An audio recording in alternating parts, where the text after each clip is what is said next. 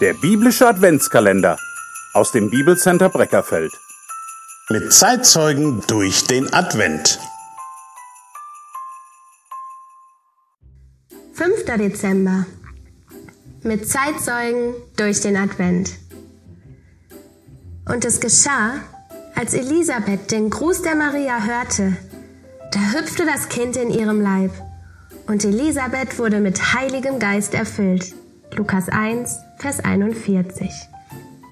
Elisabeth. Darf ich mich vorstellen? Man nennt mich Mein Gott ist Fülle.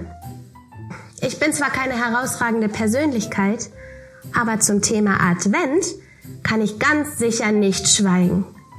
Damit kenne ich mich nämlich aus. Jahrzehntelang wartete ich auf ein Kind, bis Gott meine Gebete erhörte und mich mit unbändiger Freude beschenkte. Aber von vorne.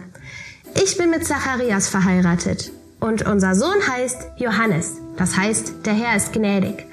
Beide stammen wir aus der Priesterfamilie Aarons und lieben den Herrn von ganzem Herzen.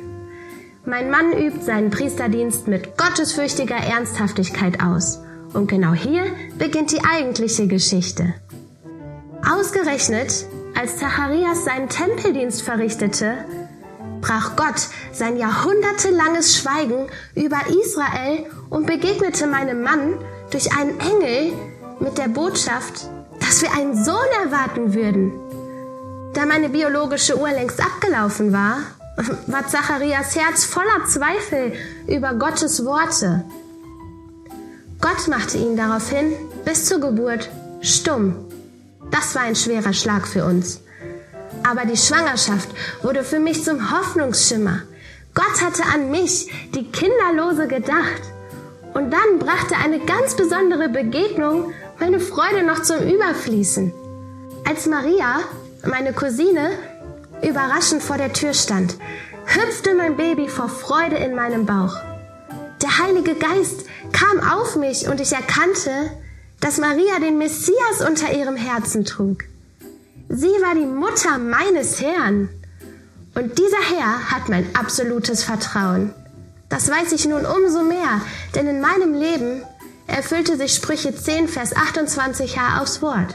Da steht, das Warten der Gerechten wird Freude werden. Sehen Sie sich auch nach dieser überfließenden Adventsfreude? Dann nehmen Sie sich in diesem Advent Bewusstsein und denken darüber nach, was zwischen Ihnen und Gott stehen könnte.